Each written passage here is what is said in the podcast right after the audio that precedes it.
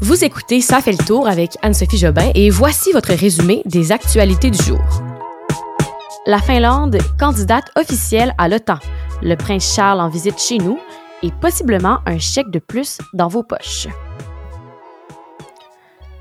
Allô, c'est Anne Souveau. J'espère que vous passez un beau mardi pluvieux. J'avais envie de dire pluvieux parce que ça fait comme une semaine que je dis juste qu'il fait beau. Donc, pour changer mon discours un peu. Et euh, ben voilà, on y va sans plus tarder avec les actualités d'aujourd'hui. On est le 17 mai 2022. Le Parlement finlandais a officiellement voté pour l'adhésion à l'OTAN aujourd'hui. Alors, ça a été voté par 188 voix euh, qui sont pour et 8 voix contre. Donc voilà, un vote en faveur de l'adhésion à l'OTAN avec une majorité de plus de 95% ce qui est très bien. Et ça, ça permet donc l'envoi de la candidature officielle du pays nordique au siège de l'Alliance. Et hier, j'en ai parlé un peu parce qu'il y en a certains qui craignaient des euh, représailles du gouvernement de Vladimir Poutine, de la Russie, hein, si euh, la Finlande euh, rejoignait l'OTAN. Eh bien, pour le moment, hier, Vladimir Poutine avait dit qu'il n'y aurait pas de conséquences immédiates. Fait qu'on n'a pas à s'inquiéter pour l'instant, ça devrait euh, être correct, mais bon, faut quand même toujours être aux aguets là avec cette guerre là. Euh, ça peut toujours, euh, on sait jamais ce qui peut arriver en fait du jour au lendemain. Là, on avait tellement été surpris hein, lorsque ça, ça avait explosé la première fois, donc à suivre. Mais pour le moment, tout va bien. Mais là, la Finlande redoute par contre une coupure de gaz. Le, gaz, en fait, c'est le gaz russe, eux, là, qu'ils ont euh, en majorité.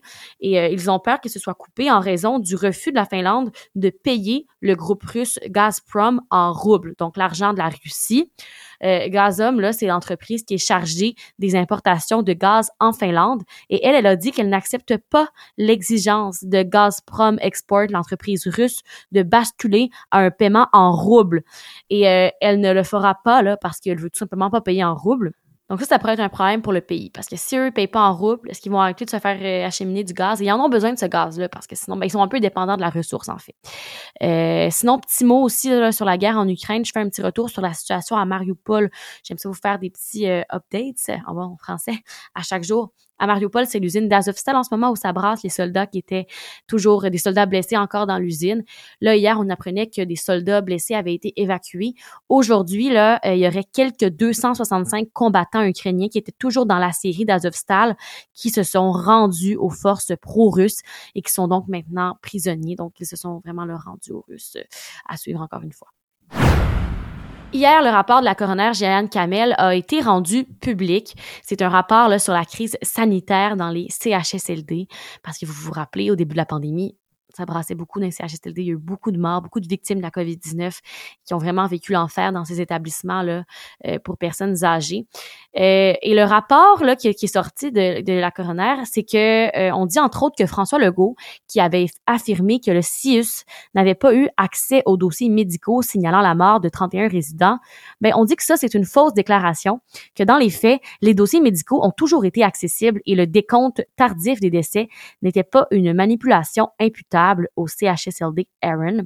Ce sont donc des erreurs de négligence qui partent plutôt du chaos et de la désorganisation de l'équipe de gestion du CIUS, selon la coroner. Euh, elle a aussi dit qu'elle s'était interrogée sur l'appel de Lynn McVeigh, la présidente directrice générale du CIUS de l'Ouest de l'île, qui était en, entre autres en charge du CHSLD Aaron. Elle, elle avait fait un appel au 911 le 11 avril 2020 pour signaler la situation de négligence potentielle au CHSLD Aaron.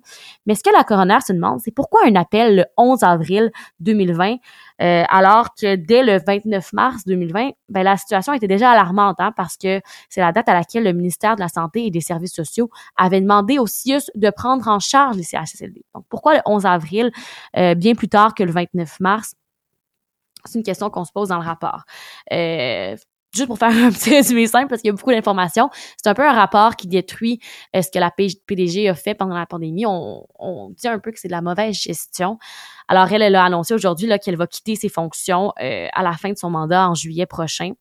C'est un CIUS qui était donc oui dirigé par euh, Madame McVeigh et elle était responsable entre autres du CHSLD Run et ça c'est le nom qui nous sonne une cloche hein, qu'on l'entend. CHSLD Run, c'est là où il y a eu beaucoup de morts, beaucoup de victimes de la COVID-19, euh, même qu'on l'appelle le symbole des dérapages en matière de gestion de la pandémie. Donc, la présidente directrice générale qui quitte en juillet.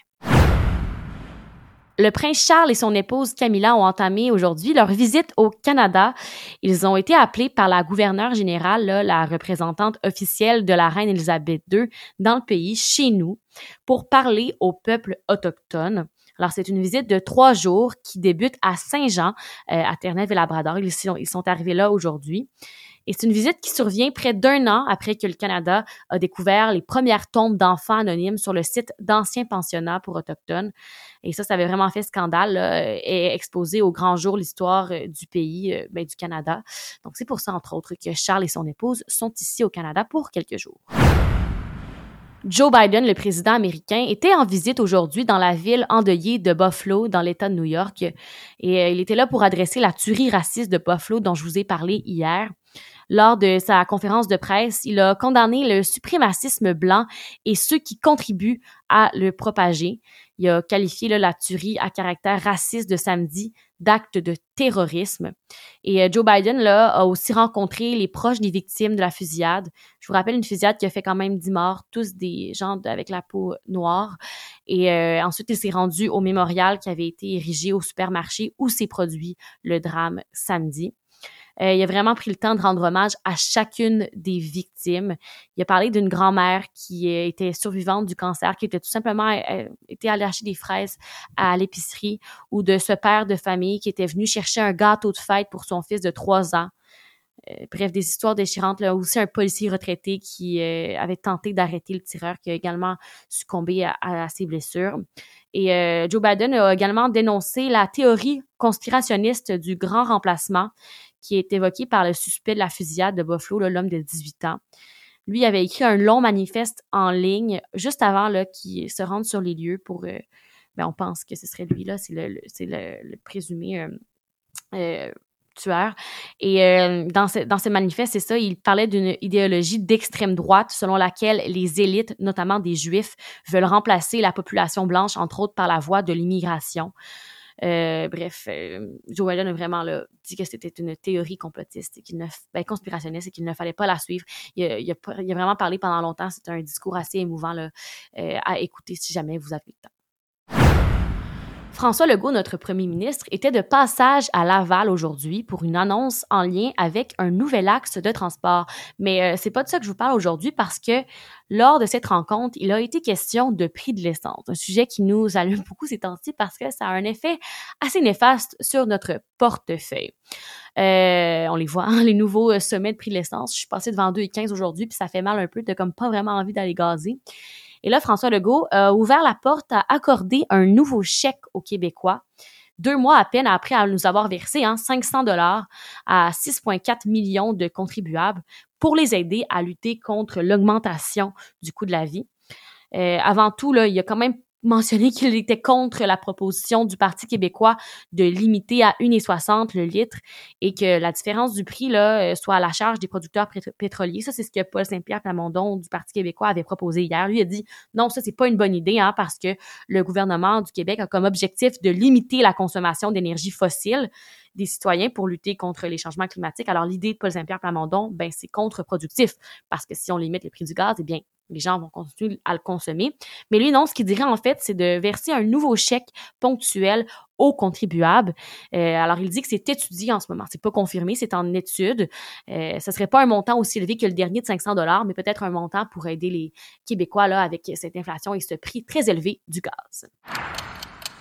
On retourne dans le passé, euh, ça fait un petit bout. Je retourne au 17 mai 2004 alors que le Massachusetts était le premier État à légaliser le mariage homosexuel. Euh, j'en parle aujourd'hui parce que, je ne sais pas si vous le saviez, mais c'est la journée internationale contre l'homophobie et la transphobie. Donc, c'est une belle occasion de souligner. C'est en 2004 que le premier État avait légalisé ça, les mariages gays. Et euh, après ça, ben, ça a suivi pour plusieurs autres États aux États-Unis. Donc, euh, voilà, un petit retour dans le passé. Et moi, je vous dis à demain. Merci encore d'avoir été là. On se retrouve pour votre prochain résumé. Même heure, demain. Bye bye. Bonne soirée.